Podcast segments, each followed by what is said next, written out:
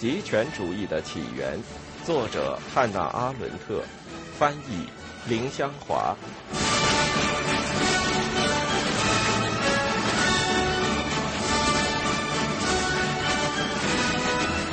第一部：反犹主义。二、早期反犹主义。有一条明显却常被人遗忘的规律：只有当反犹情绪能同一个重大政治问题吻合。或者，当犹太人群体利益公开和社会上一个主要阶级的利益发生冲突时，它才和政治有关。我们从中欧和西欧所知的近代反犹主义，其起因是政治而不是经济，而复杂的阶级条件导致了在波兰和罗马尼亚对犹太人的普遍暴力仇恨。由于政府无力解决土地问题，无法通过解放农民而使民族国家获得最低限度的平等。因此，封建贵族不仅成功的维护了他的政治统治，而且也成功的防止中产阶级的正常兴起。这些国家里的犹太人在数量上占优势，但在其他每一个方面都很虚弱，似乎符合中产阶级的某些功能要求，因为他们大多是店主和商人，是作为一个团体而处于大地主和无财产阶级之间。然而，小产业主既能在封建经济，也能在资本主义经济中存在；犹太人则到处都不能或不愿随工业资本主义路线发展，所以他们的活动结果仅仅是一个分散的、效率较差的消费组织，而无足够的生产系统。犹太人的地位对于正常的资本主义发展是一种阻碍，因为从外表看来，好像只有他们才能满足对经济发展的期待。事实上却不能完成。由于他们的出现，使人感到犹太人的利益和那些可能正常的从中产生中产阶级的人口部分相冲突。另一方面，政府试图在不消灭贵族和大地主的前提下，半心半意地扶持一个中产阶级。他们唯一认真的尝试就是从经济上清除犹太人，这其中部分是由于大众舆论的要求。部分是因为犹太人仍是封建旧秩序的一部分。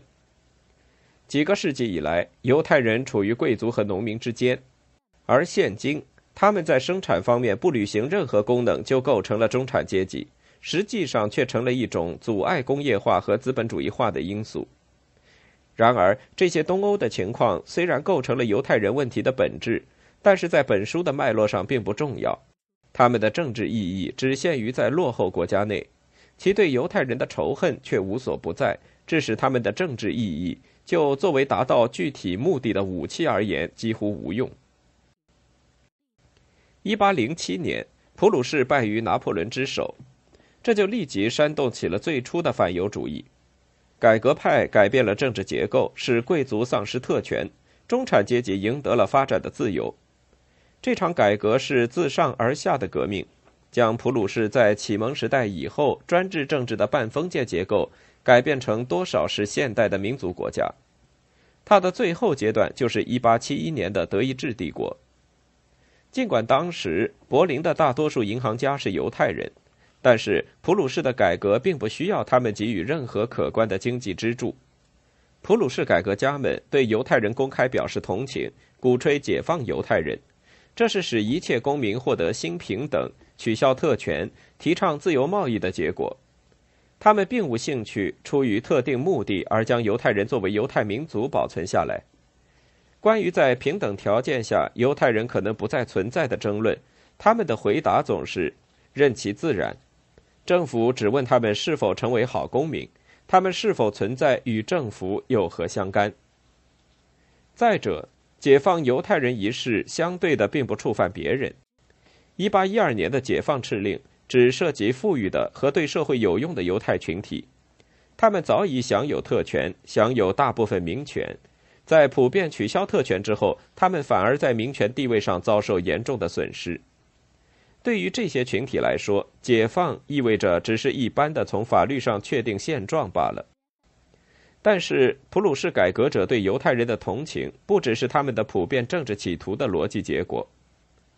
大约十年后，反犹主义兴起之际，威廉·冯·洪堡宣称，我只是爱全体的犹太人，而在个别情况下，我宁可避开他们。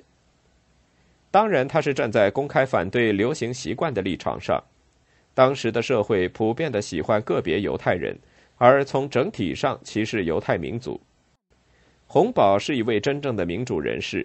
他希望解放一个受压迫的民族，而不是将各种特权赐予个人。这一观点也符合旧普鲁士政府官员们的传统。在18世纪，他们一贯坚持改善犹太人的条件和教育，他们的观点也时有所闻。他们支持犹太人，并非仅仅出于经济或国家利益的原因，而是很自然的同情一个身处国家领域之内却站在社会体制外的唯一社会群体，尽管它是由各种完全不同的原因造成的。一名文官所受的教育是他应该忠诚于国家，不受政府更迭的影响，并切断其阶级纽带。这是旧普鲁士国家的杰出成就之一。这些官员在18世纪的普鲁士是一个有决定作用的群体，事实上也是改革派的前驱。在整个19世纪，他们仍是国家的中流砥柱。尽管在维也纳会议之后，他们对贵族的影响力已大部分失去。通过改革派的态度，尤其是通过1812年解放敕令，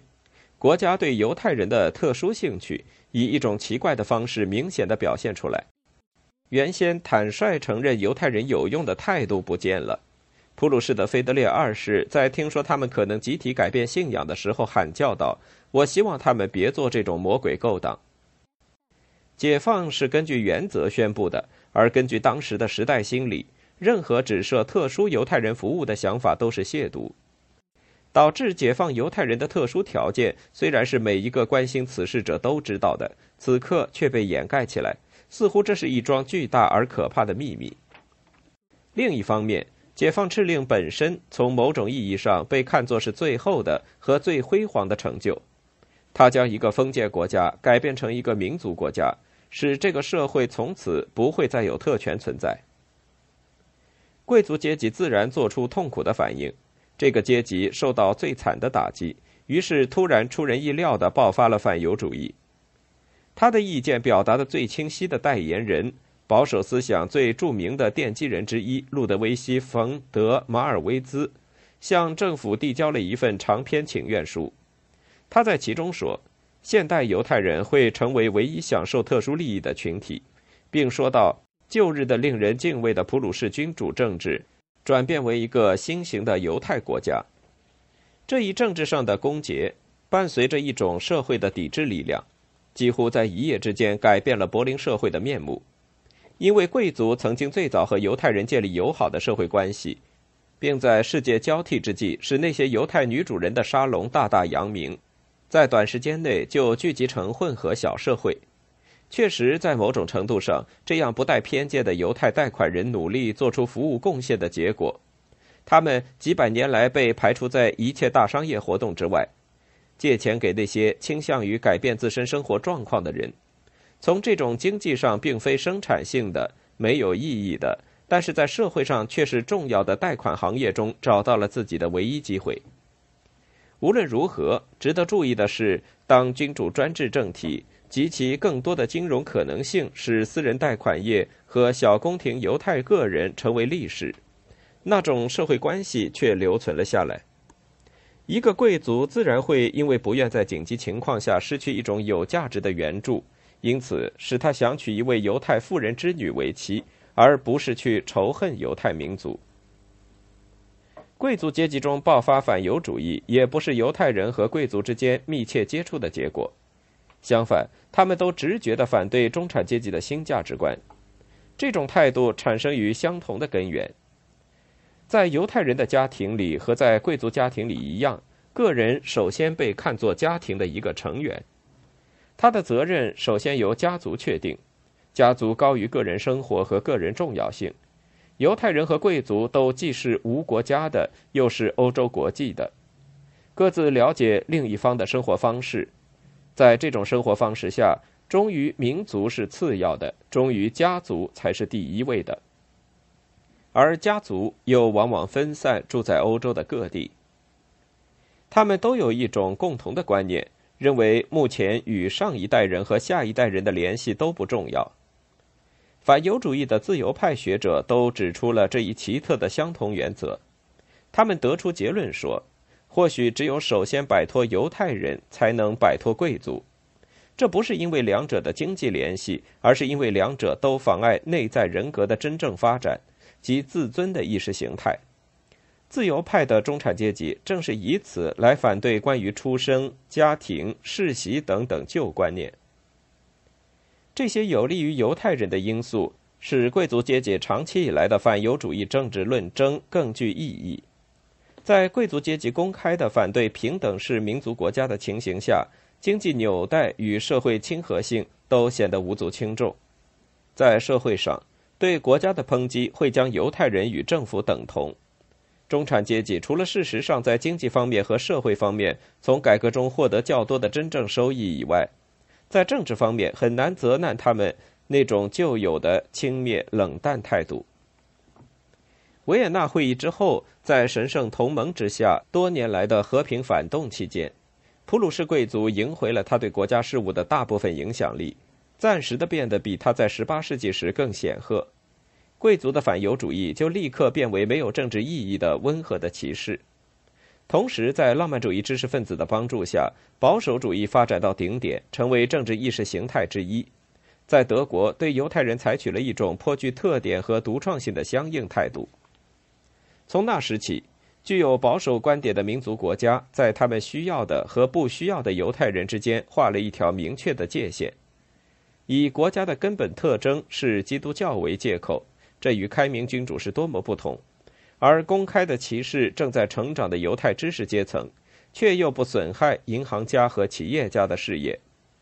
这种歧视即不让犹太人进入高等学校的大门，或将犹太人排除在文官队伍之外，有双重好处：指明民族国家重视特殊服务甚于一般平等；其次，防止或至少延迟产生一个新的犹太人团体，因为它明显的与国家无用，甚至可能融入社会。到了十九世纪八十年代，当俾斯麦针对斯多克尔的反犹主义宣传而保护犹太人时，他遇到了很大的麻烦。他明确的表示，他只反对攻击有钱的犹太人。有钱的犹太人，他们的利益系结于我们国家机构的长治久安。而他的朋友普鲁士银行家伯莱赫罗埃多对一般的攻击犹太人并无意见，只对攻击富裕的犹太人不满。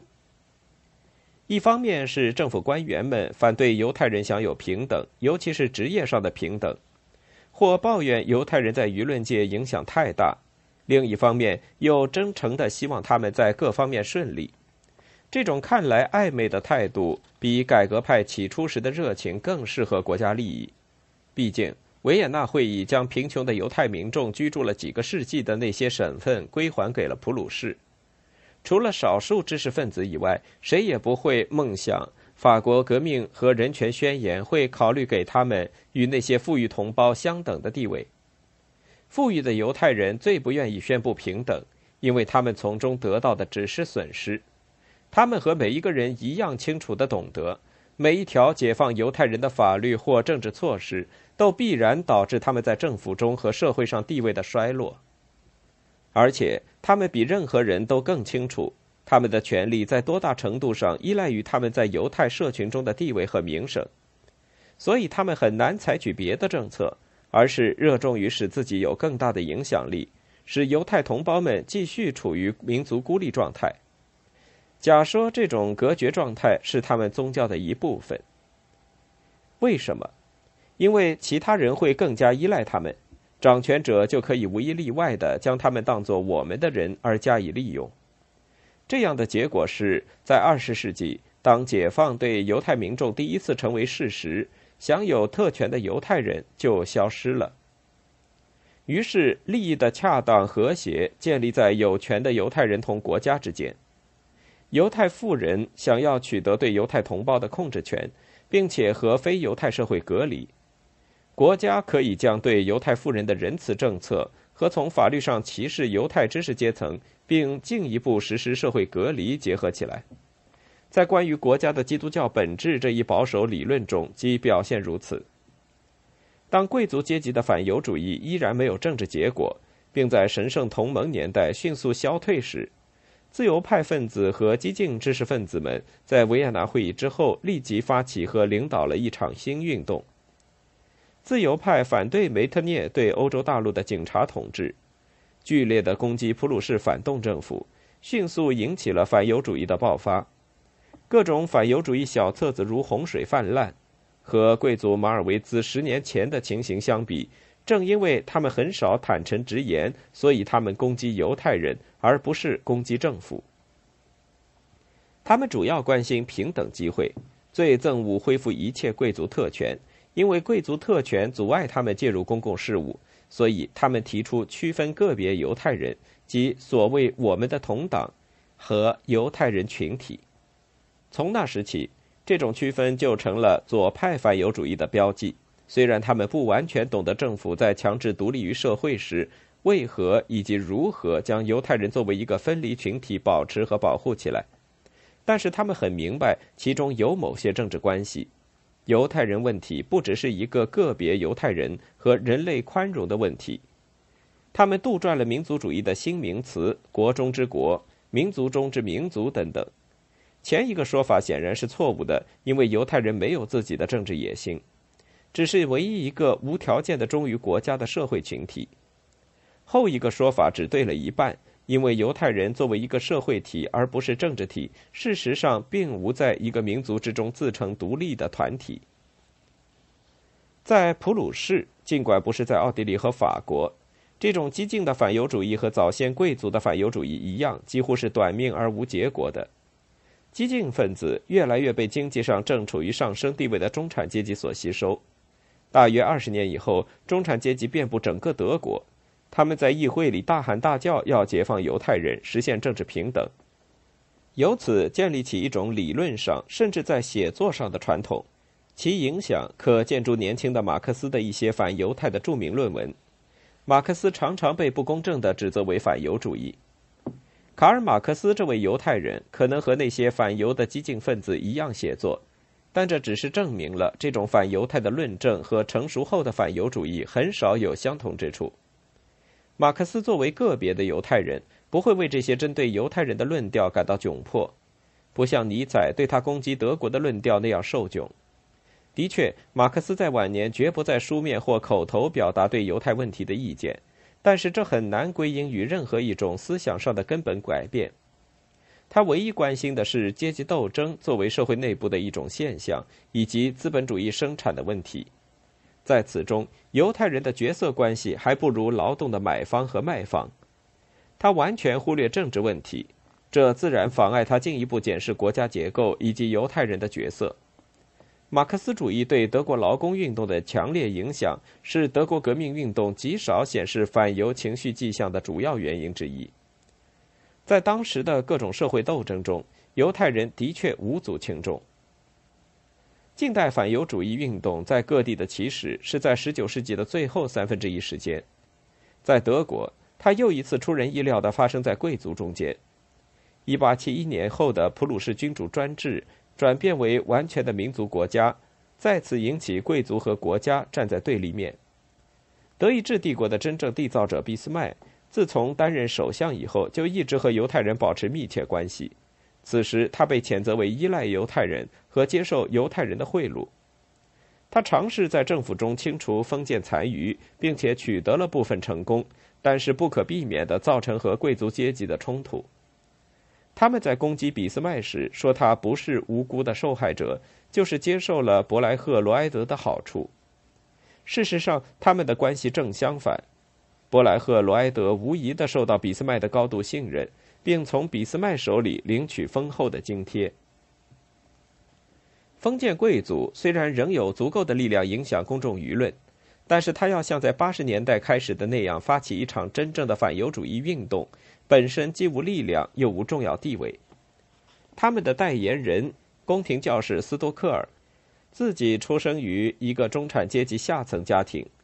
作为保守利益的代表，和他的前驱者浪漫主义知识分子相比，才逊一筹。那些人在五十多年前就奠定了保守意识形态的主要原则。再者，他只发现反犹主义宣传的有用性，并非通过实践或理论思考，而是出于偶然。他在一位非凡的煽动天才的帮助下，发现填补空白这一招极其有用。但是他不仅没能理解自己的突然成功，作为宫廷教士，作为皇家和政府雇员，他也几乎无法恰当的利用他们。他的热情听众们无一例外的是中产阶级下层的小店主、小商人、工匠和旧式手艺人，而这些人的反犹情绪还未，当然不是绝对的，被和国家的冲突煽动起来。